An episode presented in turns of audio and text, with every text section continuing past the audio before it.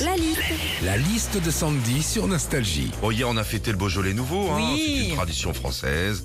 On, on a eu le temps de le découvrir. Que Justement, qu'est-ce qu'on vit quand on fête le Beaujolais nouveau Sandy? Alors quand il y a le Beaujolais nouveau, déjà tous les ans on entend la même chose. hein. Il a un goût fruité aux arômes subtils de framboise, de cerise et de banane.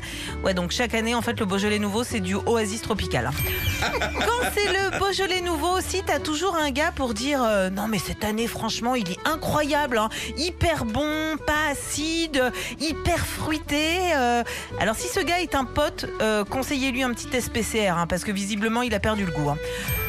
Beaujolais nouveau, si on peut le boire juste comme ça à l'apéro, mais aussi accompagné de bons produits français. On passe chez le fromager pour prendre un bon morceau de comté, chez le boucher pour le boire avec une bonne andouillette et à la pharmacie pour digérer avec un malox.